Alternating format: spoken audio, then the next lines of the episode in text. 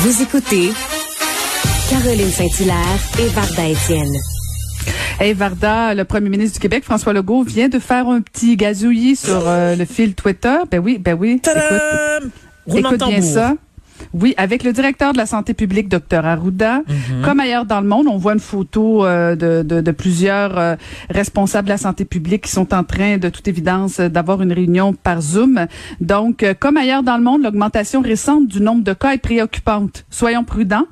Nous annoncerons de nouvelles mesures au cours des prochains jours important d'aller chercher ces deux doses de vaccin.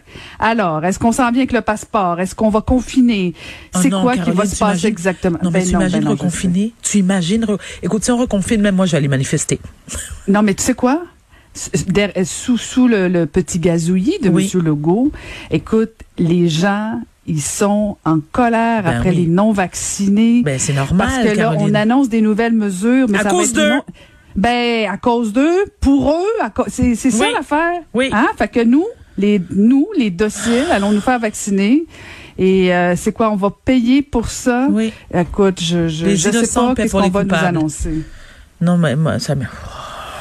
Sais, Ma journée, elle est tellement bien, pourtant. Ben, j'ai Oh, tout gâché oh, ça. oh, oh, oh. Mais écoute, c'était important de le dire quand Ah, même. on va suivre sûr, ça. Donc, dans les prochains auditeurs. jours, il y aura une conférence de presse. Mais euh, on va revenir tout de suite avec Franz Jean-Jacques. On va parler, bien sûr, de ce qui s'est passé à Rivière-des-Prairies.